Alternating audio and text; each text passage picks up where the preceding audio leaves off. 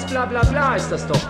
Alles bla bla bla ist das. Ich kann nur dazu sagen, wenn Sie flotte Sprüche hören wollen, dann müssen Sie nach München gehen. Wenn Sie flotten Fußball sehen wollen, dann sind Sie hier richtig. Eure scheiß Stimmung, das seid ihr doch dafür verantwortlich und nicht wir. Unser Scheich sind äh, 160.000 Fans. Jetzt sind jetzt die Fußballvereine die neuen Yachten. Wir haben viel über die Diversity-Binde geredet und letztlich schaffen wir das selber nicht quasi wirklich, wenn es wirklich um Werte geht, das umzusetzen. Ja, siehst du die Runde da? Und dann habe ich einfach spontan mal gesagt, Rudi, das wäre doch eigentlich was für dich. Wenn die Männer erfolgreich sind, dann leisten wir uns halt auch mal eine Frauenmannschaft. So, können wir jetzt dann zum, zum seriösen Teil kommen, oder? Was soll denn das ein Helm? Das ist schöner neuer Fußball. Und so ein bisschen wie eine Stunde, die in dem hektischen Alltag, den wir alle da draußen haben, ähm, hilft, ein bisschen runterzukommen und sich mit dieser schönen Nebensache zu beschäftigen, die wir alle haben. Mein Name ist Nico Becksmann und ich habe wieder die Runde der Expertise bei mir, äh, wie sie kompetenter kaum sein kann. Und ähm, wir befinden uns ja hier so ein kleines bisschen im Neustart von diesem Jahr. Wir haben eine schöne Winterpause gehabt, schnell eine Folge gemacht, haben schon über das Jahr 2024 gesprochen. Wir haben so den ersten Spieltag hinter uns. Kai, ist dieses Fußballfeuer wieder da, trotz Kälte? Bundesliga spielt, der Afrika Cup, der Asien Cup geht los. Bist du da? Bist du am Ball? Ja, es geht. Ich habe noch nicht viel geguckt, muss ich ehrlich sagen. Ich habe gestern auch kein Werder geguckt, äh, bis auf die Tore. Also es ist noch so ein bisschen in der Mache, würde ich sagen. Ja, und, und, und Tommy, du als Vertreter der Kurve, du hast dir den großen SV Werder angeguckt. Ich habe mir den großen SV Werder kurz angeguckt, um zu sehen, wie schlecht sie sind, um am Ende tatsächlich von einem Ex-Hertaner, dem glorreichen Niklas Stark, gerettet zu werden. Ja. Das ist natürlich Werder in a nutshell. Ein kleines bisschen mehr äh, Chancen auf eine weitere Saison Bundesliga oder Konstantin. Wie sind so deine Einschätzungen für diese Bundesliga-Saison, nachdem du ja den großen SV Werder zu einem Geheimtipp hoch sterilisiert hast? Ich benutze bewusst diesen Begriff. Sterilisiert? Ja, Alles genau. klar. Es ist eine Das Late-Night-Edition, das müssen alle äh, Zuhörerinnen und Zuhörer wissen. Es Das ist war ein Zitat. Äh, schon ein bisschen später. Also es ist eigentlich so spät schon wieder, dass alle wieder nüchtern sind. Lass uns doch mal kurz das Setting für alle klar machen. Ja, es ist 22.13 Uhr. Wir sind alle quasi leicht angetrunken, haben keine Termine mehr. Das stimmt nicht. Du, hast- du, du, dir, dir, sitzen, dir sitzen Leute im Nacken, die dich zu einem Termin machen wollen. Ne? Ich gucke nebenbei Algerien gegen Angola. Natürlich. Ja. Wie steht's? 1-0 für Algerien. Ah, wusste ich. Ihr, ihr seid Kai, alle nicht so? Afrika-Cup-Gucker, ne? Rami Benzebaini. Äh, ich sitze bei meinen Schwiegereltern in Montabaur und trinke Felddienst. Bei 1 und 1. Sozusagen. Ist das alles schön. Und deshalb Aber, ist das Netz auch so gut. aber wisst, wisst, ihr- wisst ihr, was so. Die, die, die, oh Gott, oh Gott, oh Gott. Die, die, die Grundlage von all dem ist, dass wir, so, dass wir so langsam hier reinsteigen können, ist ja, weil wir nicht so unter Strom stehen wie andere Nationen. So, ich habe im Winter, ja, dadurch, dass wir alle Pause hatten, so viel mich damit beschäftigt, wie in England Fußball gespielt wird. Ich hatte sehr viel Spaß daran, aber es ist so ein bisschen die News, über die wir sprechen wollen, ne, Konstantin? Ähm, eine Grundsatzdiskussion über Winterpause, ja oder nein? Natürlich, die Winterpause ist mittlerweile vorbei, aber die Bundesliga hat, ja so einen Sonderstatus, äh, zumindest äh, innerhalb der großen Ligen Europas, dass es eine etwas ausgedehntere Winterpause gibt, anders als in den anderen großen Ligen, in denen die Winterpause maximal äh, eine Woche, anderthalbe Woche geht. Ungefähr in England äh, gibt's, ist es sehr unterschiedlich. Da hat Arsenal mal zwölf Tage frei, Nottingham Forest oder West Ham United, die müssen noch zwischenzeitlich FA Cup spielen. Die, die Wiederholungsspiele haben gar nicht frei. Also so eine richtige Winterpausentradition gibt es eigentlich nur in der Bundesliga, in der zweiten Bundesliga, allerdings auch in Deutschland ja mittlerweile doch etwas verkürzt. Ich habe ja Zeiten, in denen man erst irgendwie Ende Januar oder so wieder begonnen hat und die Winterpause mehr ausgedehnt war. Die Frage ist, äh, was sind die Vor- und Nachteile einer Winterpause überhaupt oder vielleicht einer ausgedehnteren Winterpause? Ähm, natürlich, klar, Vorteile sind vielleicht mehr Ruhephasen für die Vereine, für die Spieler, vielleicht auch eine Möglichkeit für die Fans, mal so ein bisschen wieder äh, Geschmack zu bekommen und Hunger zu bekommen für den Restart der Bundesliga und zweiten Bundesliga. Auf der anderen Seite wird natürlich durch eine längere Pause dann auch der jeweilige Spielplan dann hinten raus etwas ja doch kondensiert und das kann dann dazu führen, dass vielleicht da viele englische Wochen eingestreut werden. Also es gibt viele Pros und Cons und ähm, das wollen wir mal diskutieren als kleinen Anlauf in dieser Late Night Edition. Darf ich mal eine Fachfrage stellen? Ja. Ähm, Gibt es eigentlich in den anderen Ligen, wenn die keine Winterpause haben, auch genau dasselbe Transferfenster im Winter? Ist das überall gleichgeschaltet bei den UEFA-Ligen? Also bis auf einzelne Tage, ist, äh, manchmal ist es so, dass irgendwie, weiß ich, in England, die haben dann noch einen Tag länger dass dann der Deadline Day irgendwie auf den ersten gelegt und in Deutschland vielleicht auf den 31. Aber ansonsten sind die Transferfenster in den großen Ligen Europas identisch. Also vor dem Hintergrund der Transfers macht so eine Winterpause natürlich schon Sinn, dass man vielleicht nochmal zusammen in ein Trainingslager fährt, die neuen Spieler irgendwie ans System gewöhnt, aus Sicht des Fans, der ich ja bin, Nico, die, die wir alle sind. Ähm, ist es natürlich völliger Bullshit. Also keiner will in diesem grauen, kalten Deutschland sitzen und nicht mal Fußball gucken können wenigstens. Weiß ich gar nicht. Also ich finde es manchmal, ich finde manchmal irgendwie den Fußballspielplan sowieso ein bisschen weird, um ehrlich zu sein. Weil äh, man beginnt irgendwie Ende August mit der Saison, also wenn die schönste Jahreszeit vorbei ist, und spielt dann, wenn die dreckigste Jahreszeit am Laufen ist bei einer Open-Air-Sportart. Ich meine, früher war, der, ähm, war die Winterpause länger, weil Rasenheizungen zum Beispiel noch nicht so entwickelt waren, beziehungsweise Rasenheizungen irgendwann noch nicht mandatory waren und nicht jedes Stadion eine hatte, selbst im Profifußball. Das ist noch eine andere, natürlich ein anderes Argument. Aber ansonsten frage ich mich teilweise, warum eigentlich, klar, es gibt EMs und WMs, aber ansonsten, warum hat Fußball eigentlich in der schönsten Jahreszeit gespielt? Ich kann nur mal sagen, also kommerziell gibt es auch keinen so richtigen Grund für die Winterpause.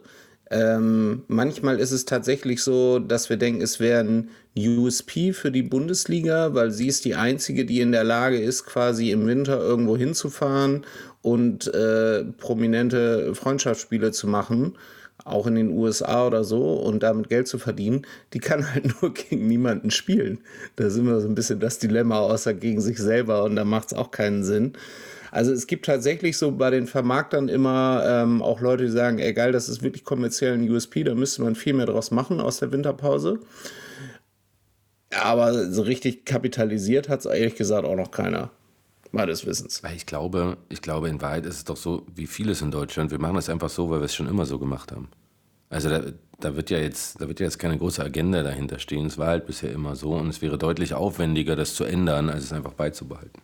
Das ist meine, das ist mein Educated Ich weiß nicht, was für das Abschaffen einer Winterpause spricht, außer dass man länger Fußball hat. Ich meine, die Bundesliga profitiert schon, außer ja, meines Julian Nagelsmann. Außer das, ja.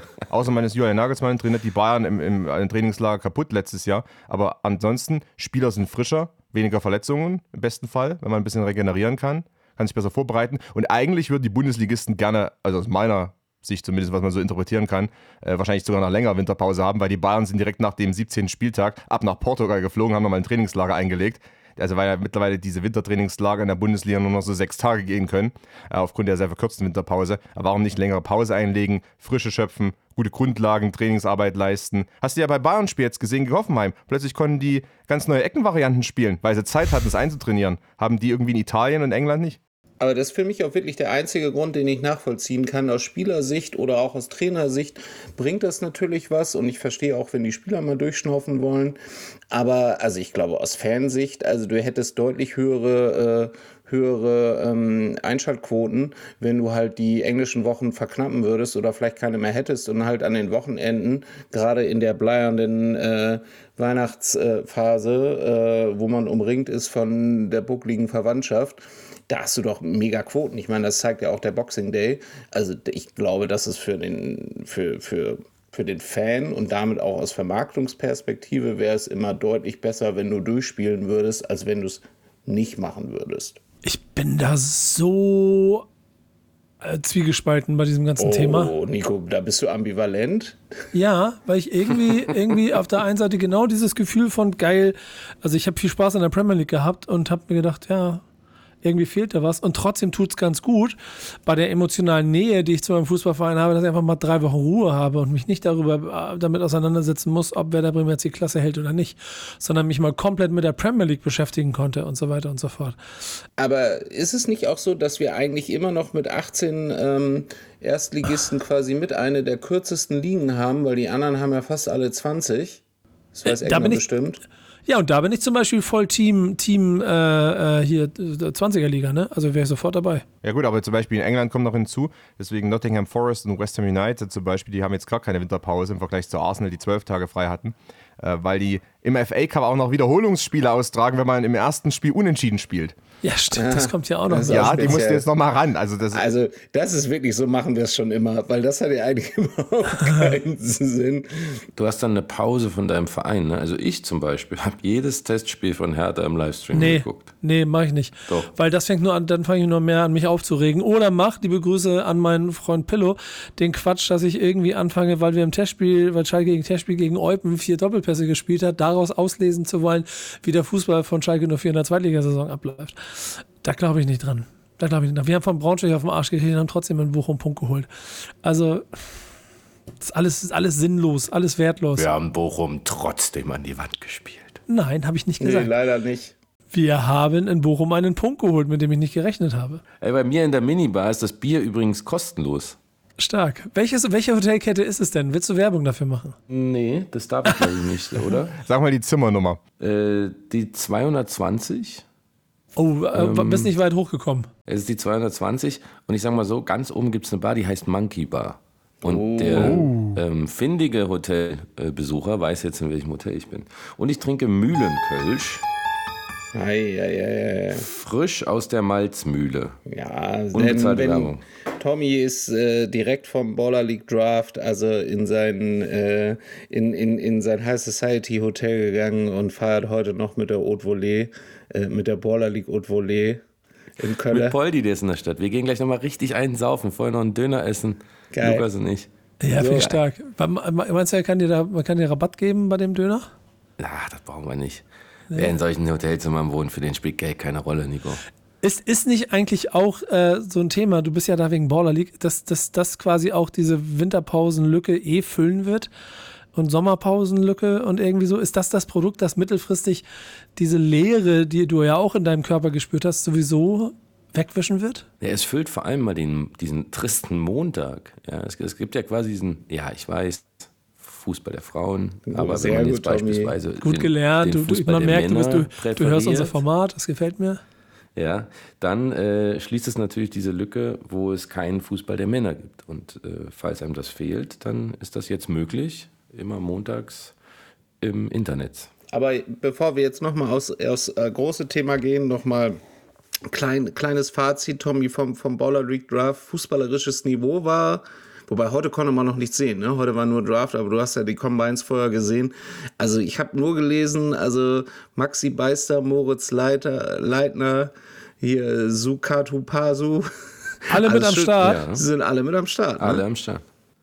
Ja, ja, total. Ähm, Heller, niemand rennt Echt? schneller als Marcel Heller, Ja. wie geil ist das denn? Wie sieht denn Heller aus? Weil das letzte Mal, als er in der Regionalliga Bart. gespielt hat, Ja, so ein Bart ziemlich Darmstadt schnell. früher, ne? Ja. Klein und ziemlich Nee, schnell. nee, der war topfit. Ja? Nee, der war topfit. Ja, ja. dann besser als, als er Also, noch das- Vertragsspieler war. Genau, also wir waren jetzt beim Draft, es war lustig, gab auch nochmal ein neues Team ähm, äh, auf sozusagen Last Minute mit Felix Lobrecht und Contra K, der Ghetto-Pop macht, wie wir es immer sagen, äh, oder Gangster-Pop, ganz geil. Das ist eine spannende Nummer da. Also tolle Spieler gedraftet. Ich glaube, das wird rein fußballerisch echt eine, eine krasse Geschichte. Also ich würde das wahrscheinlich oder sehr, sehr wahrscheinlich eher gucken als jetzt beispielsweise ähm, Augsburg gegen Bochum.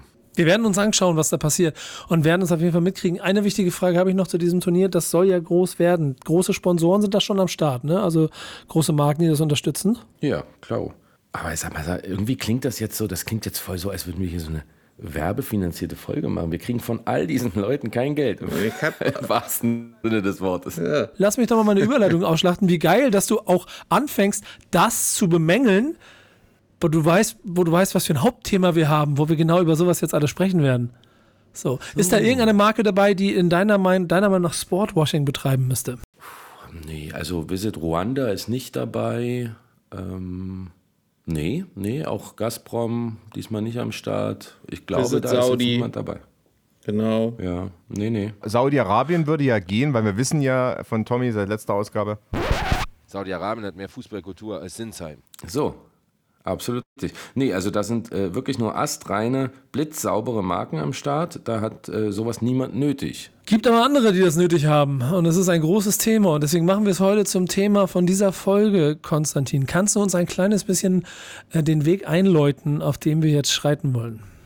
Also genau, zu unserer Late Night Edition machen wir äh, Sportswashing als Hauptthema und in all seinen äh, Formen, Facetten. Der, der, klassische oder das klassische Merkmal von Sportswashing, was ja mittlerweile so ein Begriff ist, äh, der hier und da auffindbar ist und immer mal zu hören ist. Ähm, klar, dass man irgendwie versucht, sein Image aufzupolieren mit der Plattform Sport oder eben dann konkret jetzt bei uns mit der Plattform Fußball als Staat, als staatliches Organ oder staatliches Unternehmen oder eben als privates Unternehmen. Da gibt es dann verschiedene natürlich Möglichkeiten, aber eben äh, den Glanz äh, des Fußballs zu nutzen, um beispielsweise eben dann besser dazustehen, um Dinge zu verschleiern, um vielleicht äh, sein Image aufzupolieren oder eben auch einfach sein Image zu verändern. Äh, darunter fällt dann Sportswashing und das gilt natürlich für alle möglichen auch Player. Allerdings ist es immer noch so, dass der Begriff relativ unscharf ist und ich habe vor längerer Zeit mal mit dem äh, Sportökonomen Simon Jedwick äh, genau zu dem Thema gesprochen und hat unter anderem Folgendes gesagt. If you put uh, sportwashing into, into Google Scholar, which brings up academic papers, academic studies. Basically, you get nothing comes out of there. So this is this is a phrase that is relatively new, is relatively under researched. Da geht es eben darum, dass vor allem äh, natürlich die wissenschaftliche Auseinandersetzung mit Sportswashing äh, noch nicht so weit ist. Liegt auch daran, dass der Begriff selber in der in Populärmedien äh, 2016, 17, 18 dann irgendwann äh, mal ein bisschen Aufmerksamkeit gefunden hat, äh, aber natürlich man sich immer mehr damit auseinandersetzt und wir in unserem Format sind ja weniger wissenschaftlich, sondern mehr populärwissenschaftlich, Nico. Ich glaube, bei ihm lag es speziell daran, wie er es ausgesprochen hat, dass Wollt, es keine Ergebnisse gab. Ich, sagen, ich, ich, hätte gerne noch eine Übersetzung von dir gehabt, von dem, was er da gesagt hat, weil der Akzent war überragend. Es ähm, war ein ganz klassischer englischer Akzent. Übrigens traditionelles Englisch, nicht amerikanisches Englisch. Ne? Aber Kai, du bist ja in deinem, äh, in deinem Berufsfeld, formulier es mal so, ja dann genau an der Schnittmenge zu dem, was da passiert. Was ist so dein Gesamtgefühl, wie sich diese Art von Sponsorship in den letzten Jahren, vielleicht Jahrzehnten entwickelt hat? Ich glaube, man muss da differenzieren. Ähm, es gibt schon Länder auf jeden Fall oder ähm, vergleichbare Institutionen, die nutzen Sportevents, um ähm, quasi äh, Werbung für ihr Land zu machen, zu kaschieren von, äh, von äh, innerpolitischen ähm, äh, Missetaten oder Gräueltaten. Also wenn man da tiefer einsteigt, dann ist äh, Adolf Hitler mit der Olympia 1936 in Berlin eigentlich so das beste Beispiel für Sportswashing. Das, ähm, das steigst du gleich ganz groß ein hier auf jeden ja, Fall. Ja, aber also wenn du dich mit dem Thema jetzt mal akademisch beschäftigst, ist das genau der Ursprung von Sportswashing. Das erste Mal, dass ein Land tatsächlich ein äh, internationales Sportevent ausgerichtet und genutzt hat, um Propaganda zu machen für die eigene Politik. Ähm, das gibt es äh, in anderen Facetten heute auch noch. Also das, was wir gerade natürlich um Saudi-Arabien erleben, geht genau äh, in eine ähnliche Richtung, auch wenn man natürlich ähm, die Gräueltaten nicht miteinander vergleichen kann. Aber auch hier werden Sportevents, Sportvereine genutzt, ähm, um das Image der ganzen Region aufzubessern, ähm, natürlich auch irgendwie das Thema Tourismus stärker voranzubringen und auch die eigene äh, Bevölkerung ähm, zu bespielen mit solchen Events. Also das ist ja auch immer ein Thema. Äh, das das gibt's, gab es schon immer. Ich finde aber schon, das nimmt zu definitiv. Äh, das sieht man auch daran, welche, welche Länder inzwischen neben der USA eigentlich auch nur noch Formel-1-Rennen austragen. Also die findest du auch primär langsam nur noch in, äh, in äh, undemokratischen Staaten, würde ich sagen. Ähm, und das Ganze gibt es natürlich auch auf der Sponsoren- und der Brandseite wo ich mich dann doch noch etwas besser aufkenne, worauf du aber ja auch gleich kommen möchtest, Nico, oder? Um da ganz kurz reinzugrätschen, ähm, weil du Olympische Spiele 36 angesprochen hast, das ist ein interessanter Punkt, weil da habe ich auch mit Simon Chadwick drüber gesprochen, quasi über die Ursprünge.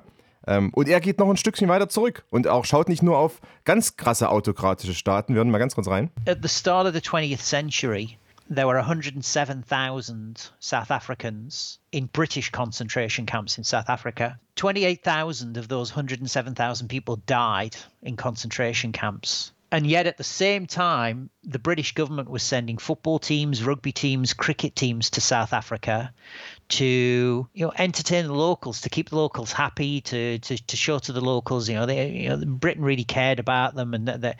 So I, I think that if we are going to talk about sport washing, we need to open sport washing up and, and, and not just see it as an exclusively, you know, for example, Saudi Arabian or Chinese phenomenon. Nochmal als äh, äh, kleiner Einwurf äh, vom Professor Dr. Äh, Simon Jedwick, eben, dass beispielsweise eben auch westliche Staaten äh, Sportswashing schon historisch benutzt haben, auch Staaten, die nicht unbedingt als autokratisch galten, sondern eher als parlamentarisch-monarchisch und äh, dass es eben auch schon vor 36 sowas gab und natürlich sich seitdem durchzieht. Klar, wir haben da natürlich dann 36 das prominente Beispiel, 1978 die WM in Argentinien und seitdem hat sich aber auch natürlich äh, viel mehr vervielfältigt und auch äh, viel mehr ausgebreitet, eben weg, reine weg von staatlichen Akteuren hin zu auch semi-staatlichen und privaten. Hey, das ist also das Thema ist, glaube ich, insofern recht, recht eigentlich so einfach und so schwierig zugleich, weil, glaube ich, jeder sich im Kern erstmal darüber einig ist, dass es wahrscheinlich nicht so cool ist, dass es aber sehr viel Geld in die Taschen spült. Und Tommy, ich muss dir kurz die Fankarte zuspielen, auch einfach, um dich hier reinzuholen und mal zu gucken, wie, wie wir da ein bisschen dann rumschütteln können. So, jetzt, jetzt als Fan eines Vereins, so mit dem Bewusstsein, mit, mit dem falschen Logo auf der Brust, da hat man ja eh schon immer ein bisschen zu kämpfen. Ne? Ist das noch ein Schritt weiter, wenn es dann sich um darum, um Sportwashing und nicht nur um, also zum Beispiel bei Bremen mit Wiesenhof, um Lebensmittelwashing, Herstellungswashing äh, handelt? Ja, also ich glaube, dieser, ich glaube grundsätzlich, dieser Begriff ist gar nicht so präzise, wie er vielleicht sein könnte, auch wenn ich keinen besseren habe. Weil es ist ja nicht so, dass Saudi-Arabien oder China oder wer auch immer glaubt, dass nur weil sie irgendwo eine Olympiade oder eine WM oder was auch immer ausrichten, plötzlich alle vergessen, was dort abgeht. Ne? Das, das ist ja naiv. Sondern es geht ja eigentlich darum, ähm, Dinge zu normalisieren. Also etwas, was bisher ganz weit weg war und ganz, ganz böse, ähm, rückt ja sukzessive näher. Plötzlich findet da mal das statt, dann das. Ne? Und, und und wir sind ja, wir stumpfen ja sehr, sehr schnell ab in unseren Gesellschaften. Ne? Also das sehen wir ja an, allen Dingen. Also was vor zehn Jahren noch der absolute, die absolute Katastrophe war, ist jetzt eine Retrospektive, wo man denkt, naja, so schlecht war es gar nicht im Vergleich zu dem, was wir jetzt haben. Ne? Also insofern, ich glaube, es geht einfach um eine sukzessive Normalisierung. Und dann, und das ist, glaube ich, auch nochmal wichtig, es gibt auch verschiedene Motive, meines Erachtens, um sowas zu machen. Also ich glaube, die, das Motiv bei Saudi-Arabien oder China oder Russland ist, glaube ich, völlig klar. Ähm, Katar zum Beispiel fand ich, war ja nochmal ein Spezialfall, weil die haben das ja im Grunde so ein bisschen erfunden, ist mein Eindruck, also beziehungsweise in der Neuzeit. Die machen das ja mit jeder Sportart schon seit Jahren. Und meines Erachtens war ja die Motivation dahinter, ein bisschen zu sagen, ey, wir wollen uns mal überhaupt auf die Map bei euch allen bringen, weil wir sind nämlich quasi konstant bedroht von unseren Nachbarn. Und je mehr Leute uns kennen und je mehr Leute wissen, dass es uns gibt, desto sicherer sind wir. Ne, also das ist quasi auch nochmal so ein Defensivmechanismus dahinter. Also ich, ich glaube, auch da kann man nochmal unterscheiden. Hm. Ich weiß nicht so recht, wie ich mit diesem äh, Thema heute umgehen soll. Ähm, Kai, Kai, aber gerade so, wenn es in beruflichen Fokus kommt und man sich mit dem Thema dann beschäftigen muss, weil die Anfrage kommt und es vielleicht sorgt, eine der lukrativsten Verträge für die Brust von Fußballverein XY abzuschl äh, oder sowas ähm, abzuschließen. Äh, Spürst du, spürst du da wie so ein Gewissen, das in der Branche dabei manchmal auch dagegen hält? Oder wird das Thema zu, zu, zu kompliziert gedacht? Nee, also ich spüre auf jeden Fall ein Gewissen. Ähm, es ist am Ende immer ein Trade-off zwischen, zwischen Geld und wie interessant ist oder wie cool ist die Marke, die bei mir werben will. Weil es ist immer so, eine vermeintlich schwierigere Marke äh, zahlt immer mehr Geld, um auf die Brust zu kommen, als eine vermeintlich coolere Marke. Also ein, ein, im ersten Schritt wird ein Wettanbieter wird immer mehr zahlen als ein Autoanbieter, weil die Wettanbieter ist per se etwas schwieriger haben, weil es schon die ein oder anderen Vereine gibt, die ähm, das ablehnen ähm, und dadurch zahlen die einfach mehr, um halt auf eine Brust zu kommen. Das Problem hat ein Autoanbieter nicht. Und ähm, wenn du dann einen Schritt weiter gehst, dann kommt vielleicht irgendwann äh, Benzin, also die Shells dieser Welt. Ähm, da wird es dann noch ein bisschen schwieriger, ähm, irgendwo Werbepartner zu werden und die zahlen wieder ein bisschen mehr. Dann kommt vielleicht irgendwann sowas wie, ja, Krypto ist jetzt ein bisschen ausgeträumt, aber dann gibt es vielleicht sogar die Gazproms oder so, ähm, wo alle wissen, ähm, wo, wo die Kohle herkommt. Die haben es noch wieder ein bisschen schwieriger und die zahlen noch ein bisschen mehr. Und äh, ein Verein, der kriegt, alle kriegen solche Angebote. Und die müssen halt abwiegen, ähm, können sie halt das Geld ablehnen oder können sie es nicht. So, und es gibt halt immer wieder Fälle, gerade wenn Vereine knapp bei Kasse sind, ähm, die sagen, ey, es gibt hier jetzt einfach den äh, Partner aus einer schwierigen Branche. Vielleicht ist es, nehmen wir es mal am Beispiel Wiesenhof, weil die sind nicht mehr, äh, die sind nicht mehr Partner bei Werder. Aber die, die haben völlig overpaid. Ne? Also das Trikot von Werder, als die gezeichnet haben, war definitiv äh, nicht so viel wert für das, was die abgedrückt haben. Aber die wären halt woanders nicht aufs Trikot gekommen. So. Ähm, und hatten natürlich auch den Hintergrund, dass sie aus der Ecke kommen und haben mit Sicherheit auch über ein Werder-Sponsoring äh, den ein oder anderen Pluspunkt gesammelt auf, äh, auf der politischen Entscheidungsebene so, ähm, und dadurch äh, wurde halt ein Verein wie Werder, die einen sagen verführt, die anderen sagen, hey, er hat irgendwie rational entschieden, die brauchten die Kohle, so, und mussten es dann aushalten, dass sie einen Wiesenhof auf der Brust haben. Das ist halt, liegt halt beim Verein und ich kann den Zwiespalt schon verstehen. Ich glaube, jeder Vereinsvertreter weiß genau, dass es schwierig zu vermitteln ist, wenn er eine schwierige Brand auf dem Trikot hat, wenn er vielleicht einen Wettanbieter auf dem Trikot hat, wo er vorher gesagt hat, äh, oh, das ist etwas, äh, mit dem wir uns nicht so identifizieren wollen. Aber dann holt ihn halt die Realpolitik ein. So, die Wettanbieter sind alle loyal, die zahlen. So, der, der wird das Geld überwiesen, die zahlen auch mehr als andere Brands und dann ähm, ist es dann halt für einen Moment der richtige Partner. Naja, also ich sag mal so, es ist ja ganz einfach. Viele Leute haben eine Meinung und andere haben eine Haltung. Und Haltung bedeutet immer, dass es weh tut und dass man verzichten muss, weil sonst ist es nur eine Meinung. Und wenn man sagt, wir verzichten auf sowas, wir haben eine Haltung, wir haben eine Haltung als Verein, wie auch immer, dann tut das weh, dann hat man weniger Geld. Da muss man gegebenenfalls auch Leute entlassen oder wie auch immer. Wenn man das nicht tut, dann sollte man vielleicht auch ein bisschen zurückhaltender mit dem Begriff Haltung und Werte umgehen. Das ist meine Meinung dazu. Und es ist völlig legitim zu sagen, lass mal machen. Ähm, aber dann sollte man vielleicht auch äh, ein bisschen weniger Pathos in seine Ansprachen packen. Ja, also und es gibt ja gerade, ähm, ich meine, über Hertha haben wir schon gesprochen, da fand ich es auch, da hat einen die Realpolitik so ein bisschen eingeholt. Es gibt aber auch andere Fälle wie Pauli oder so, äh, die haben halt auch ewig erzählt, dass sie äh, äh, keinen Wettanbieter haben wollen und jetzt haben sie Lotto. Also da gibt es halt keinen, äh, keinen großen Unterschied. Ähm, also jeder Verein dreht sich am Ende fairerweise auch ein bisschen das dann so hin, dass es für ihn passt. Äh, am Ende geht es halt trotzdem nur ums Geld. Ne? Also machen wir uns nichts vor. ja, das ist es allerdings. Ne? Ähm, Konstantin, gerade weil du ja auch zum Beispiel in England unterwegs bist, was das journalistische Arbeit angeht und wir in Deutschland ja auch ein paar Fälle haben, hast du das Gefühl, dass dieser äh, Aufschrei, der hier und da mal kommt, dass der so die Regel ist oder funktioniert Sportwashing auch auf journalistischer Ebene? Auf journalistischer Ebene weiß ich nicht. Ich glaube, dass nicht mal die journalistische Ebene unbedingt jetzt äh, da getargetet wird, sondern es geht ja vor allem darum, ähm, die breite Masse zu beeinflussen und äh, ein gewisses Image äh, sich aufzubauen bei eben der breiten Masse, beziehungsweise eben ne, den Zuschauerinnen und Zuschauern, bei den Fans, bei denen, die auf irgendeine Art und Weise Fußball wahrnehmen und dann eben auch natürlich die, die Marken und so weiter sehen. Ne? Und das ist ja nicht nur im Fußball so, äh, es geht ja auch äh, Handball und so weiter, ne? in vielen Sportarten verbreitet.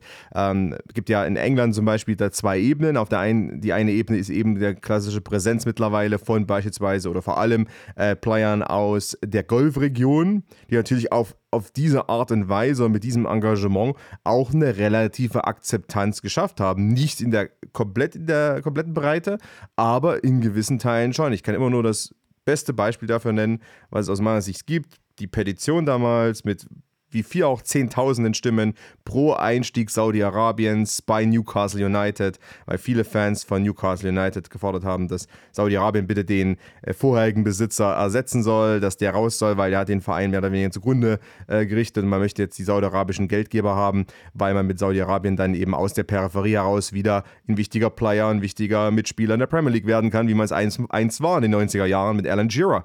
Äh, und? Also da hat sich Saudi-Arabien zum Beispiel zumindest auch in, in Nordengland, in dem Teil Nordenglands, in der Arbeiterklassen geprägten Region, krasses Standing geschaffen. Und die andere Ebene ist eben die, und die ist in England auch recht äh, präsent, wird aber auch da kritisch diskutiert, ist eben das Thema Sportswashing über Sponsoren, klassisch beispielsweise Wettanbieter.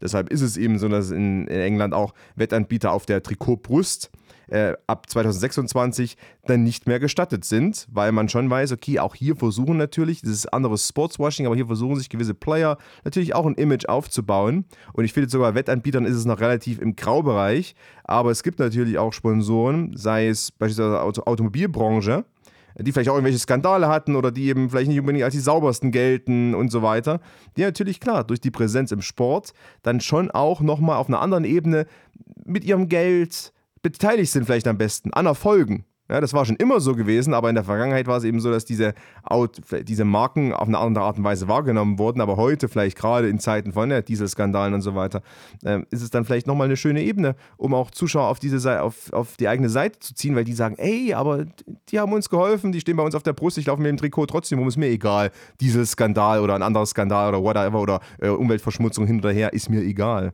Ähm, und das wird in England auch kritisch diskutiert, Kai. Also ich verstehe das, aber es ist ja auch so, das ist ja kein Geheimnis, dass das passiert. Ne? Du sprichst ja gerade auch so Themen wie VW an, man könnte auch Siemens nennen, man kann, also VW ist wirklich ganz krass, weil die ja nach dem, ähm, nach, nach ihrem Skandal erstmal tierisch groß beim DFB eingestiegen sind für Unsummen von, von, von Kohle. Also äh, es geht einfach nur darum, das Image reinzuwaschen. Und je mehr Scheiße du vorher gebaut hast, desto mehr musst du bezahlen. So, das sie ist bei VW, gibt noch ein paar andere Beispiele. Also ähm, Shell hatte ich so genannt. Ähm, wir hatten auch ähm, so Themen wie Neum, ähm, die arabische Stadt, die groß in League of Legends eingestiegen ist. Also je mehr Kacke am Dampfen ist, desto mehr musst du bezahlen, weil je schwieriger ist es halt auf einen Bus zu bekommen. So, und das ist aber offenkundig und es liegt halt wirklich an den Vereinen,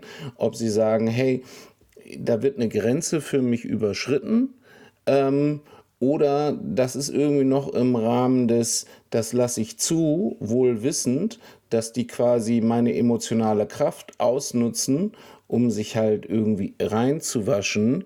Ähm, aber damit kann ich leben, weil sie bezahlen mich gut. Kai, das ist ja interessant, weil du bist ja auch dann, dann quasi der, der Sponsorenexperte.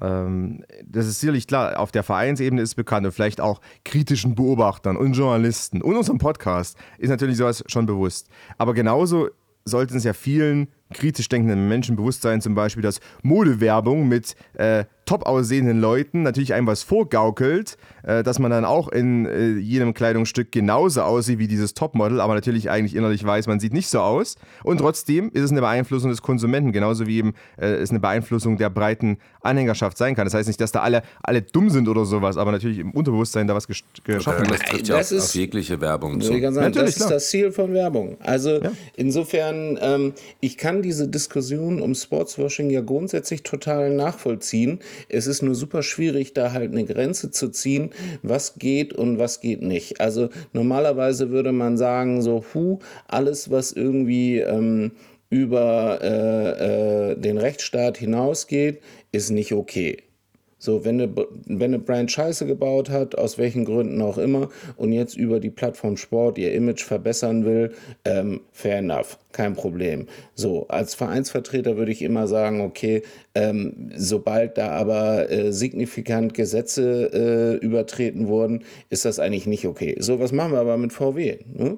Da, wurden, da wurde betrogen, da wurden Gesetze übertreten. Trotzdem würde ja niemand sagen, hey, ich nehme jetzt VW nicht auf die Brust. Da würde sich jeder, jeder Erstligist würde sich äh, der, der würde Halleluja schreien, wenn, wenn die bei denen auf der Matte stehen würden, weil es halt immer noch eine Mega-Brand ist. So, dann gehen wir als nächstes irgendwie äh, von mir zur Neum, von Saudi-Arabien. So, haben irgendwie die Neom-Macher irgendwie äh, was falsch gemacht, weiß man nicht so genau, aber Saudi-Arabien hat halt aufgrund dem, der, der bekannten Probleme um das Thema Homophobie und der Frauenbehandlung ist das eigentlich ein No-Go. So. Aber Leute, äh, ich finde, im Grunde, die Frage ist ja nicht, ist Sportswashing legitim? Natürlich ist das legitim. Also es steht jeder, jeder Brand, jedem Staat, jeder Institution zu, sein Image zu verbessern über Werbung.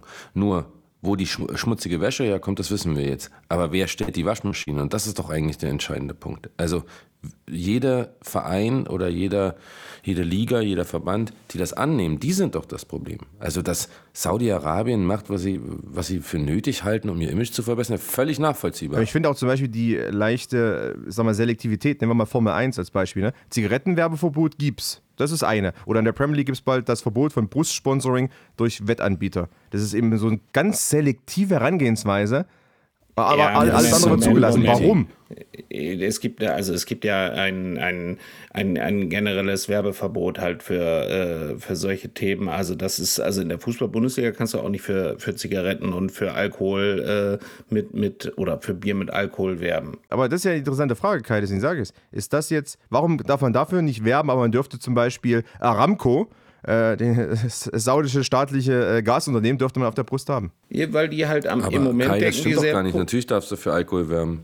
Ja, für Alkohol so, äh, nur für Ja, Zigaretten du, ja, stimmt. Im, Du darfst nur nicht äh, für Schnaps. Kein Ja. Schnaps. Also nichts über 16 Prozent. Ja, genau. Und du, ja, Moment, du darfst es, jetzt wird es aber auch wieder dünn. Also auf dem Trikot darfst du es meines Erachtens nicht mehr und auf der LED-Banner auch nicht mehr. Deshalb steht ja überall immer, äh, keine Ahnung, äh, Jever Fun irgendwie als Werbepartner drauf. Also auf, auf, auf einigen sehr präsenten ähm, äh, Werbeflächen, äh, die die Vereine in der Hand haben, Z Zigaretten sowieso nicht äh, und, und Bier äh, funktioniert da auch nicht mehr. Deshalb machen da halt alle Biermarkenwerbung mit ihrer 00-Brand, weil das ist ja alkoholfrei.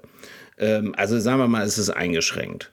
So, aber also was, also bei Aramco verstehe ich es, da ist es ja eher an den Besitzern und nicht am Produkt selber.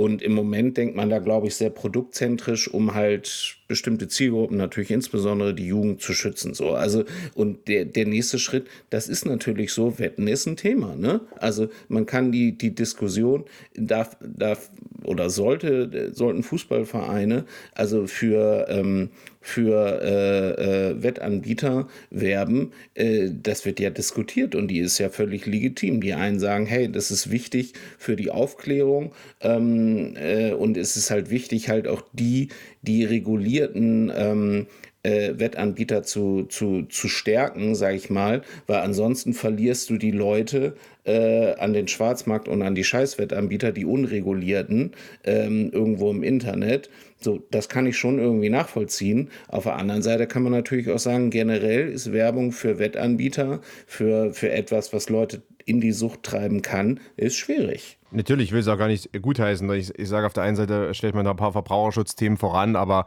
äh, man könnte genauso gut sagen, Verbraucherschutz könnte sein, dass man äh, Leute nicht direkt schützt, aber zumindest äh, einen gewissen Schutz aufbaut gegenüber von äh, zum Beispiel Unternehmen, die klare politische Ziele verfolgen, der Gazprom, Aramco und so weiter, ähm, und klare Propaganda auch verbreiten. Die, die, die, nächste, die nächste Frage, die sich da mir so ein kleines bisschen anschließt, und die muss ich in die Runde geben, wenn das, was, was mit Energy Drinks oder mit sonstigen Produkten? Wir, wir, wir begeben uns ja dann auf einer, einer Skala hin, dass theoretisch immer mehr auch verboten werden kann. Ja, ne, du musst das ja auch nicht immer gleich verbieten. Also ich glaube, also das, wie, wie wir zu Energy Drinks und Fußball stehen, das wissen wir, glaube ich, alle. Ja. Ähm, in der Ole, Kombination. ole.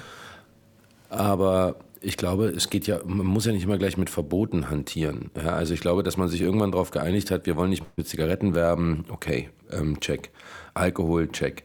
Ähm, irgendwo fängt dann aber, glaube ich, auch einfach die Selbstverantwortung an und man kann, glaube ich, auch von Lollis süchtig werden oder von Nasenspray. Also insofern, so, das bloße Suchtpotenzial ist, glaube ich, kein Kriterium. Aber es ist doch eigentlich viel spannender, ähm, wie viel ist beispielsweise ein, eine, äh, ein Verein oder seine Fans bereit hinzunehmen oder bereit, worauf zu, auf etwas zu verzichten, um im Gegenzug quasi einfach zu sagen, nee, wir machen das nicht. Wir haben gewisse Wertvorstellungen. Ja, ich weiß, das klingt wieder ultra romantisch, aber jetzt habe ich nun mal die Karte bekommen. Ich finde das Ich finde eigentlich ganz gut, wie du die verlangt. heute spielst. Das ist gut so. Okay, weil gut, das freut mich. Ähm, letzter Satz, letzter Gedanke vor, oder vorerst. Ähm, ich, ich finde, man kann das von seinem Verein verlangen, vor allem dann, wenn er immer wieder voranstellt, was er für einen Kodex und einen Ethikkodex und, und für ein moralisches Gerüst hat. Und da brauchst du kein Verbot dafür. Ja, und, und da, da, ist, da, da möchte ich mal Kai zu dir ganz kurz zurückkommen und vielleicht mal halbwegs aus dem Nähkästchen geplaudert, aber aus der Branche heraus. Wie oft kennst du Geschichten, dass Deals nicht gemacht wurden? Eben aus diesen moralischen Werten? Mm, die gibt es. Ähm, die gibt es tatsächlich eher bei den vermeintlich populistischeren Themen. Neom war, glaube ich, gerade ein gutes Beispiel. Die sind vor das ist jetzt auch schon drei Jahre her, auch durch den deutschen Markt geflügt und haben händeringend ähm, nach Werbepartnern in der Bundesliga gesucht. Da hat an das Eisen hat sich damals noch keiner rangetraut. Wahrscheinlich wird es heute auch keiner mehr machen, wobei man fairerweise sagen machen, also Visit Saudi, da bist du ja nicht so weit weg von Neum.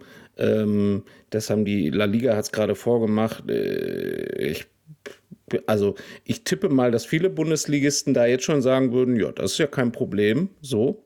Ähm, ist, äh, also long story short, es gibt sie, aber deutlich weniger, als man denkt. Das müssen schon krasse Fälle sein. Also bei den Wettpartnern, ähm, eben habe ich übrigens bei Pauli einen Fehler gemacht, ist natürlich die Spielbank, nicht Lotto, die die jetzt haben.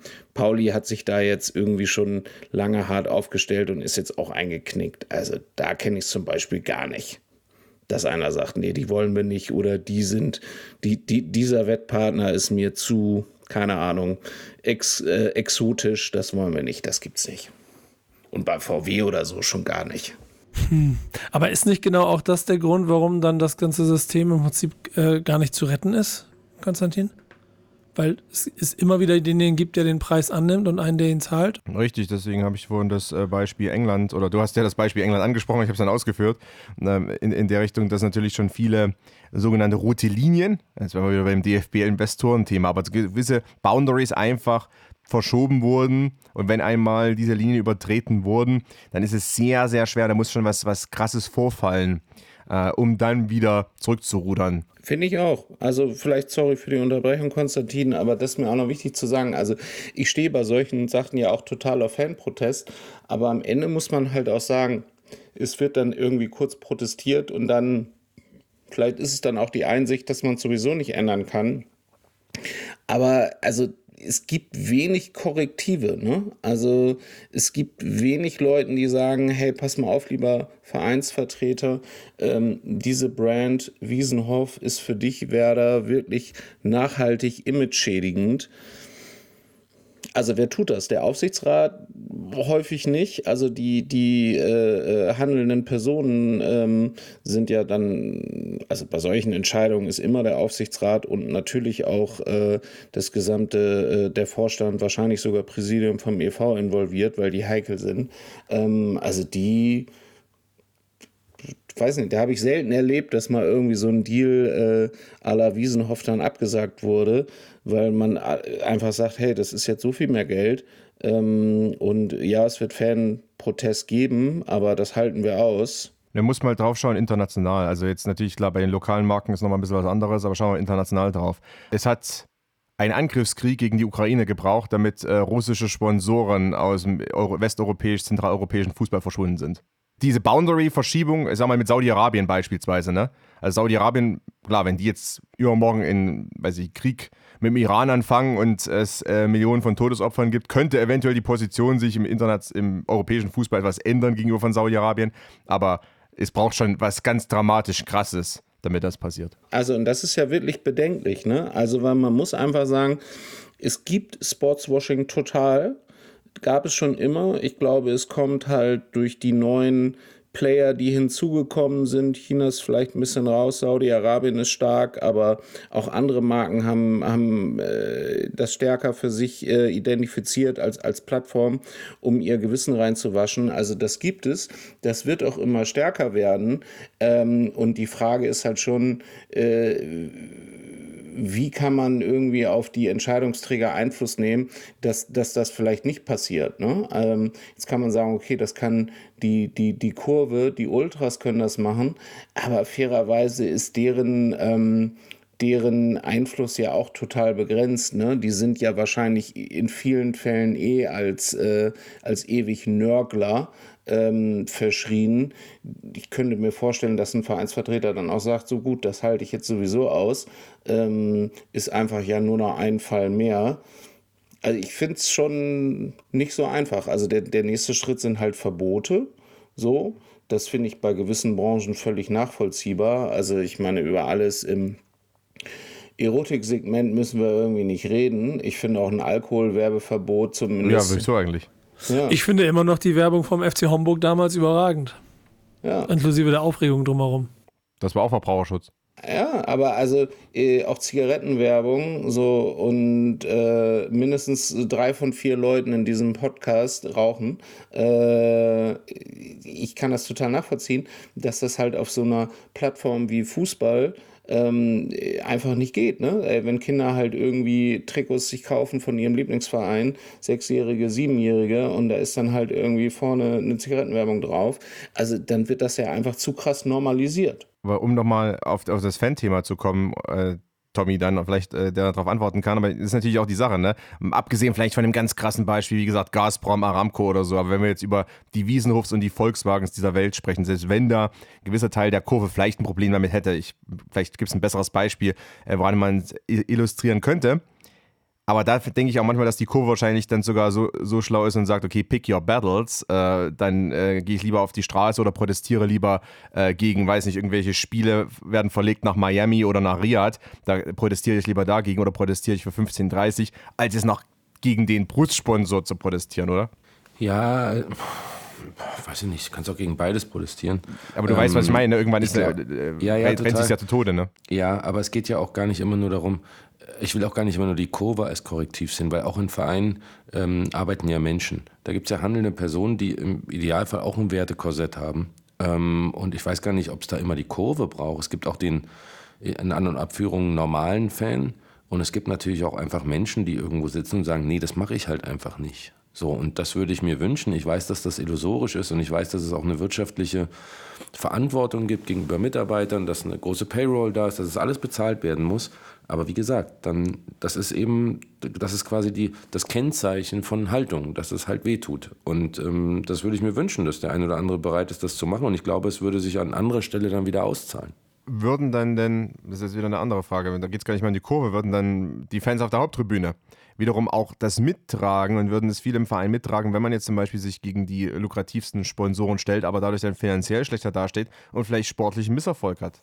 Ah, Das ist- aber das also das ganz was ich Problem. dann ein gutes Beispiel finde, das muss man echt mal lobend erwähnen, ist der, ist der Protest der Bayern-Fans und da war es ja nicht nur die Kurve, sondern halt auch die gesamte Mitgliederversammlung gegen Katar. Ne? Also Ja, und stimmt. Da, das finde ich schon ähm, war so ein bisschen ein Role Model, wie Fans Einfluss nehmen, auch hartnäckig sind, auch irgendwie die Mittel ausschöpfen, insbesondere auf der Mitgliederversammlung, ähm, die ihnen zur Verfügung stellen, stehen. Und da hat man sich ja schon irgendwie mit dem Endgegner, mit Uli Hoeneß angelegt.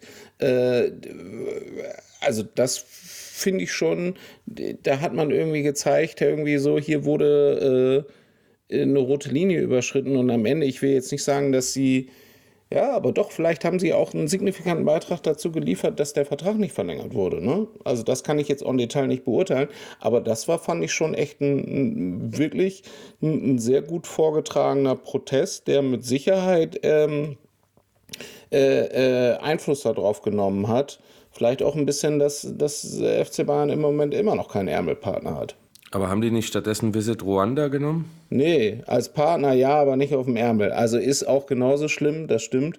Aber also zumindest hat man, äh, also hat man die jetzt nicht auf so einem äh, prominenten, auf so einer prominenten Werbeplatz. Aber ich, also, wir wollen es nicht. Äh, am Ende sind solche Vereine werden immer irgendwie dem Geld hinterher ähm, gehen. Das steht ja völlig außer Frage. Nichtsdestotrotz glaube ich schon, dass die was bewirkt haben. So, und vielleicht hätten wir sonst Visit Rwanda auf dem Ärmel. Jetzt sind sie nur, keine Ahnung, Exklusivpartner oder so. Ähm, und ich glaube schon, dass der FCB sich hüten wird, nochmal einen, äh, einen, einen, einen vergleichbar äh, sensiblen Partner auf, aufs Trikot zu lassen. Und das ist ein Erfolg, muss man wirklich sagen. Total. Gut, jetzt ist es bei Bayern nicht so, dass die dadurch quasi jetzt äh, wirklich eklatante Einschnitte machen müssen in der Kaderplanung. Ähm, das, aber da, da, könnte man sich andere Vereine überlegen, ähm, wo das tatsächlich so wäre. Und ich glaube, um deine Frage zu beantworten, Konstantin, ich glaube schon, dass, dass die Fans ähm, damit okay wären, wenn du vielleicht einem Spieler weniger Geld zahlst oder halt nicht den großen Transfer machst und dafür irgendwie in den Spiegel gucken kannst und vielleicht sogar ein Vorreiter wirst. Ich, ich traue das den Leuten zu, dass die das äh, verschmerzen könnten. Ich glaube, das ist immer so ein, so ein Drahtseilakt. Natürlich geht ja wirklich um, um, den, ich glaube, um den Partner selber. Ne? Also man, man merkt schon, ich finde es interessant, weil äh, bei, beim Qatar-Thema und natürlich erst recht beim Saudi-Arabien-Thema, wie gesagt, äh, wie Ramco und Co., die sind jetzt nicht, äh, nicht Sponsor in der Bundesliga. Aber ich glaube, da gibt es eine einhellige Meinung. Selbst schon bei Visit Rwanda ist es schon wieder nicht mehr ganz so eindeutig, weil wahrscheinlich viele wissen gar nicht, Paul Kagame, dass der da der Diktator ist und das Land mit eiserner Faust seit, seit dem Millennium regiert, äh, ist jetzt auch nicht jedem so bekannt wahrscheinlich. Äh, aber das ist schon wieder Unseren so. Ne? Podcast-Hörern schon. Bitte? Unseren Podcast-Hörern Unseren Podcast-Hörern schon, natürlich. Wir, das ist was anderes. Wir haben in der letzten Folge über äh, Kemal Atatürk gesprochen, heute über Paul Kagame und äh, nächstes Mal geht es dann sicherlich auch um das Regime in Kambodscha. Das ist klar, wir haben natürlich ein gebildetes Publikum, aber ich rede jetzt mal über, weiß ich, einfach die breite Zuschauerschaft, Anhängerschaft, die vielleicht auch andere Themen einfach in ihrem Leben hat, als jetzt mit äh, der politisch und ähm, demokratischen Lage in Ruanda oder nicht demokratischen Lage in Ruanda zu beschäftigen. Also da ist ja schon wieder eine, so eine Abfärbung da. Ich glaube, das checken dann gar nicht mal so viele. Es war wie damals, wo Aserbaidschan diese riesen Sponsoring-Kampagne dann äh, im westeuropäischen Fußball gestartet hat und plötzlich auf dem Trikot von Atletico Madrid war. Äh, schon da gab es bei dem gewissen Aufschrei, den es da gab, haben einige Unverständnis gezeigt. Ne? Also das ist schon interessant und, und eine größere Abfärbung ist da nochmal, weil vielleicht Automobilsponsoren und dergleichen, ne? wo dann sagen, so, ja, ist doch egal. Ja, ich, also du hast ja schon, du reitest ja immer so ein bisschen auf den Automobilsponsoren rum. Die finde ich, das kann ich gar nicht so verstehen. Also klar kann man irgendwie. Bis auf Jaguar. Ja, VW liegt auf der Hand, aber das gehört einfach irgendwie zum Marketing dazu, dass halt irgendwie Brands, die, die, die einen Fehler gemacht haben, halt irgendwie Markenbildung betreiben auf emotionalen Plattformen und da ist der Sport nun mal definitiv prädestiniert. Und am Ende hat es VW auch mit seinem Engagement ähm, bei, äh, bei den internationalen Turnieren und bei der, beim, beim DFB ja auch irgendwie geschafft, sich ein bisschen mehr äh, äh, also die Marke halt irgendwie ein bisschen, bisschen wieder ähm, äh, vernünftig zu machen. So, so funktioniert Sponsoring. Ist, ist Sponsoring dann auch gleich Sportswashing eigentlich? Natürlich nicht, also nicht ja, immer aber automatisch. Irgendwie, irgendwie doch schon, oder nicht? Also ich, ich, überspitze das ein bisschen, aber du weißt, glaube ich, was ich meine. Ich glaube natürlich, man muss sich vielleicht nicht beim Automobilsponsoring im Fußball so drauf rumreiten, aber das Interessante ist ja schon folgendes. Du hast zum Beispiel Coca-Cola und McDonalds als jetzt ne, große Premium-Partner im Fußball über, weiß ich wie viele Jahrzehnte. Das sind also Produkte, die führen eigentlich dazu, dass Leute übergewichtig werden, muss man ganz ehrlich. Das sind ungesunde Produkte. Meistens zumindest. In der großen Masse. Wer assoziiert man dann mit Was einem. hast du denn gegen eine geile Apfeltasche? Nix. Aber gegen meine 6er Jing McNuggets habe ich auch nichts. Nein, aber ehrlich. Also, das sind jetzt Produkte, die, die stehen eigentlich für ungesundes Leben. Mal ganz platt gesagt. So. Und dann assoziiert man sich mit dem Fußball. Eine Sportart, Jugend, Athletik, Open Air. Weißt du, es geht um, um durchtrainierte Menschen im, im, im Wettkampf bei, bei Automobil-Sponsoring finde ich es interessanter, wenn die dann im Radsport unterwegs sind. Skoda zum Beispiel ist ja äh, dick im Radsport unterwegs. Also eigentlich in einer Sportart, die darum geht, man bewegt sich unmotorisiert fort, außer man schummelt, haben wir dann Automobilsponsoren oder Ineos als Chemiegigant, die dann plötzlich im Radsport auftreten. Also eigentlich im Sport, der Freiluftsport ist, wo es reineweg um den Kampf zwischen Menschen geht, mehr oder weniger, in dem Wettkampf zwischen Menschen, äh, hat man dann Sp Sponsoren, die sich damit assoziieren, die eigentlich komplett für was anderes stehen mit ihren Produkten. Die Frage ist natürlich dann, Fällt das noch unter den Sportswashing-Begriff oder ist das einfach klassische Werbebranche? Ich bin da an, an, an der Linie auf jeden Fall fließend, weil der alles so ein kleines bisschen äh, sauber wäscht. So. Ich bin vor allem da, also Sportswashing, natürlich gibt es das. Kann man das irgendwie scharf abgrenzen? Wann gibt's, ab wann ist etwas Sportwashing oder ab wann äh, probiert halt irgendwie eine beschädigte Marke einfach nur ihr Image aufzupolieren, ist manchmal nicht so einfach. Ähm, was halt schlecht ist, das hat Tommy vorhin auch schon gesagt, ist, wenn du halt Haltung und Werte postulierst und dann halt beim ersten Moment, wo du Geld brauchst, einknickst, dann ist es halt relativ schwierig. Ne? Und das macht sich leider an so Themen wie Wettpartner und halt Partnerschaften mit, äh, mit irgendwie schwierigen Nationen halt irgendwie gewahr.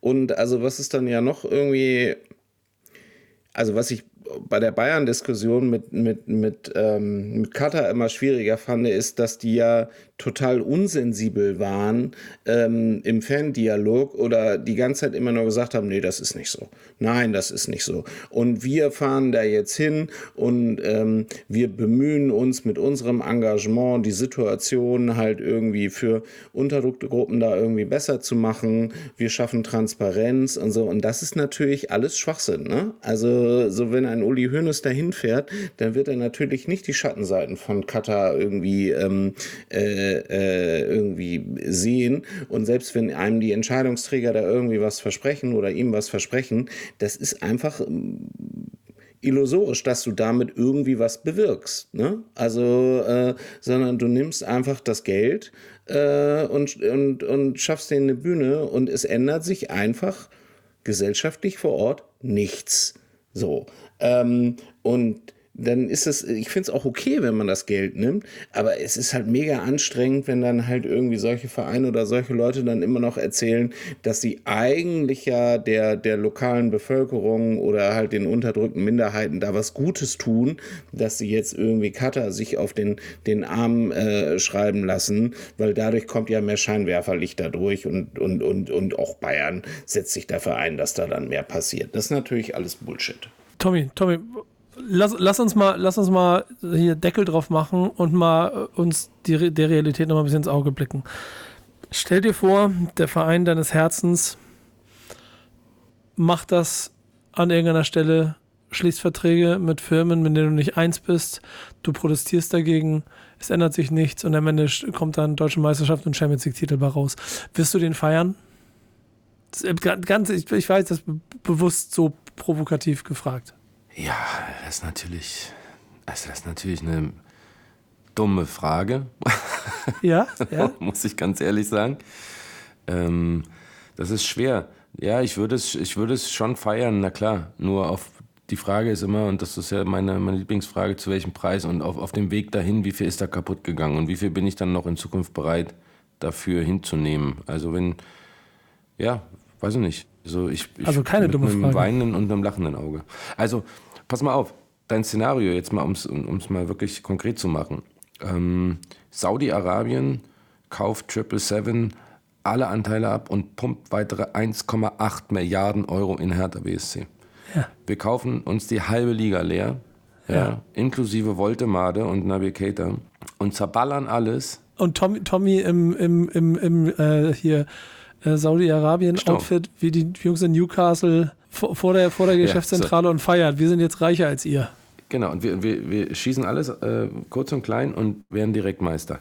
Nee, darüber freue ich mich nicht, das kann ich dir sagen. Und das ist keine Koketterie, darüber würde ich mich nicht freuen, das würde ich nicht wollen. Ich glaube, vor allem die Grauzonen sind das äh, Gefährliche. Weil wenn es so offensichtlich ist, ich glaube, da würden viele mitgehen und sagen, nee, das will ich nicht. Ich frage das, du, du sagst ja dumme Frage, ich finde aber ganz bewusst, weil Kai, das betrifft uns beide so aus dann äh, Fußballverein-Sicht.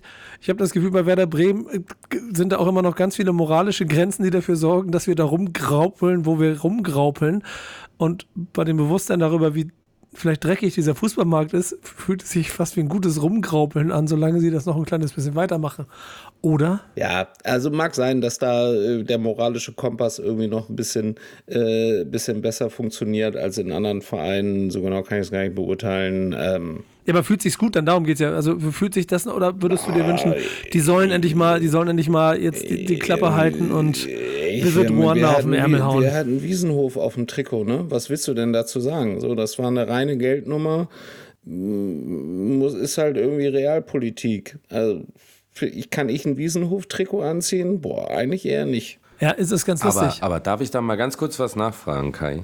Ja. Weil ich finde, man muss auch aufpassen, dass man da nicht zu ähm, symbolpolitisch wird, weil Wiesenhof nach meinem Dafürhalten ist ja einfach nur ein Fleischfabrikant, oder? Richtig. Ja, aber schon mit einem, sagen wir mal, mit einer, mit einer schwierigen Einstellung zur äh, Zum Gesamtkonzept Tiere? Fleisch. Tierhaltesskandale Nee, Tierhaltung. Ja, Nein, okay, nicht gut, Fleisch, aber- Tierhaltung gut, ist das aber da, da ist Ja.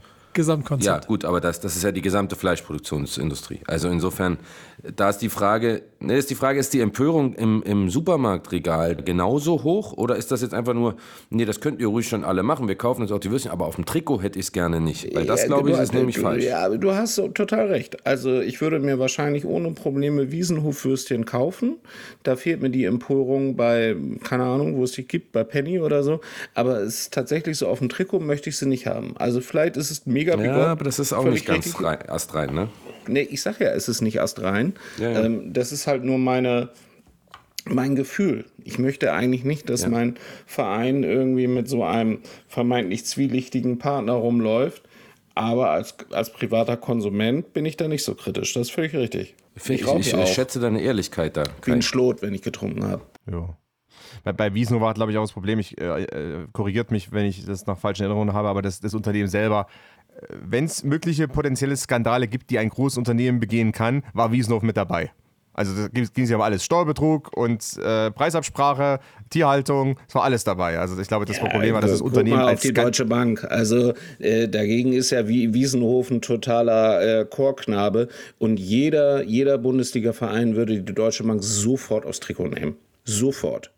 Inklusive Bayern München. Wenn Telekom ist natürlich auch gut, aber also da würde keiner die Markenfrage stellen. Kon Konstantin, ähm, glaubst du, das Thema wird medial noch lange groß pochern und wird irgendwie auch noch zu Problemen führen oder zu echten Konflikten oder zu, auch zu Entscheidungen?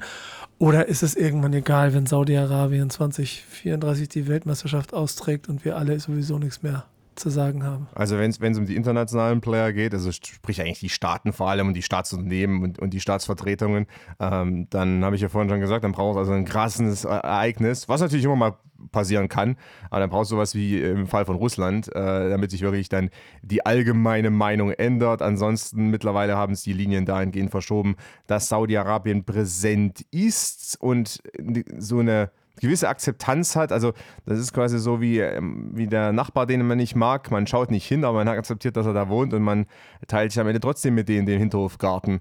Ähm, so ungefähr ist das mittlerweile mit Saudi-Arabien und ähm, da wird es auch weitergehen. Es wird sicherlich weiter Diskussionen geben. Es wird weiter Diskussionen auch geben um bestimmte Branchen, bestimmte Länder und Staaten, auch neue Player. Wie gesagt, Visit Rwanda ist vielleicht ein Thema, was noch mehr in den Fokus gestellt werden kann und da wird es auch andere geben, ähm, die in die ähnliche Kerbe schlagen, auch, auch Länder, Autokratien, die dann versuchen, äh, positive Werbung für sich zu machen. Äh, vielleicht auch so ein wenig in der Hoffnung, dass äh, viele nicht ganz genau wissen, was eigentlich im Land politisch stattfindet. In, bei Ruanda ist das aus meiner Sicht der Fall, bei Aserbaidschan war es auch mit Abstrichen der Fall gewesen, weil natürlich die breite Masse dann vielleicht doch nicht nur den Economist liest. Und deshalb, ja, natürlich in der, im Journalismus, in den Medien wird es weiter in, in Diskussion sein und vielleicht auch mal in 10 Ausgaben oder 15 Ausgaben wieder bei Schöner Neuer Fußball. Ja, und solange wir nicht äh, Visit Rwanda als Sponsor haben, werden wir das Thema nicht nochmal anfassen, da bin ich mir ziemlich sicher. Ähm, oder? Oh, ich finde, das macht Spaß. Also du, es ist halt so ein bisschen eine, eine never-ending Diskussion, ne? Keine Ahnung. Kannst du irgendwie äh, die, die äh, Elon Musk äh, äh, Twitter oder SpaceX Nummer, würdest du die oder Tesla würden wir alle nehmen, ähm, äh, aus Trikot nehmen? Also das ist ja ähnlich schwieriger Charakter, äh, der jetzt auch gerade irgendwie mit, mit, keine Ahnung, mit einem leichten Rechtsruck hier und da aufhält. Also das ist halt nicht so trivial, irgendwie ähm, Sponsorenpartner genau ähm, zu kategorisieren in darf man oder darf man nicht.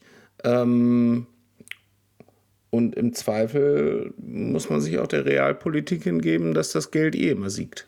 Und ich meine, abschließend, ohne jetzt nochmal die ganze Diskussion neu zu eröffnen, aber es ist natürlich auch so, wenn es gerade um Unternehmen geht, es gibt mittlerweile viel, viel mehr Themen, die sowohl politisch als auch gesellschaftlich diskutiert werden, also Wertschöpfungsketten, Arbeitsbedingungen und so weiter und so fort. Das ist einfach natürlich auch ein Spiegelbild dessen, dass die Gesellschaft insgesamt da schon, zumindest ein Teil der Gesellschaft und natürlich die Medien auch, ähm, eine gewisse Awareness haben, ähm, die es einfach vor 30, 40 Jahren in der Art und Weise nicht gab. Da ist dann Fußball äh, natürlich ein gutes Spiegelbild, auch beziehungsweise Profisport allgemein, wenn es vielleicht darum geht, sich auch mit Unternehmen auseinanderzusetzen und was deren Tun und Handeln ist. Und das ist vielleicht am Ende die schönste Erkenntnis daran. Wir befinden uns da, glaube ich, auf einem, auf einer, auf einer ständigen Entwicklung, auf einem ständigen Weg auf beiden Autobahnen. Auf der Autobahn derjenigen, die aktives Sportwashing betreiben und mit sehr viel Geld versuchen, Dinge nach ihren Interessen in Bewegung zu setzen und auf der anderen Seite immer mehr Menschen, die anfangen, Stimme zu erheben. Und wenn das im größten letzten Konsequenz vielleicht dazu führt, dass äh, der Hertha BFC von Tommy irgendwann gegründet wird im schönen Berlin in der Kreisliga West. Oder wie der bei euch heißt. Wäre es eine Option? Ja, ja, dir. Nee. Ja? Nee, ja, nein. Nee, wahrscheinlich nicht. Also nicht mit Hertha dann. Ich es wäre dann Vorwärts-Westend, wie wir ja wissen. Vorwärts-Westend. Und das ohne Visit Rwanda auf dem Ärmel. Genau wie dieses Format. Ohne Visit Rwanda. Genau. Ohne diese, das, ja, was auch immer. Ich merke, das, das kriegen wir heute nicht mehr gerettet hier. Das war Sag schöner. nochmal, warte, wir cutten es raus. Sag nochmal, genau wie Nee. dieses Format. Nee, nee, nee, nee, nee, nee. Das lassen wir genauso, wie es ist. Was für eine Trümmertruppe hier heute um Ja. 23.19 Uhr. Ja, aber weißt, du- was das größte Problem daran ist? Dass so der, der eine ist betrunken und der andere will unbedingt zu den anderen, die schon betrunken sind.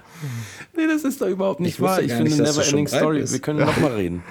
Ich habe Lass uns gedacht, einfach äh, nochmal neu straight edge. Ähm, Whats- WhatsApp-Gruppe vor zwölf Minuten. Tommy, lass abmoderieren. In diesem Sinne, das war schöner neuer Fußball. Tschüss. Ciao. Tschüssi.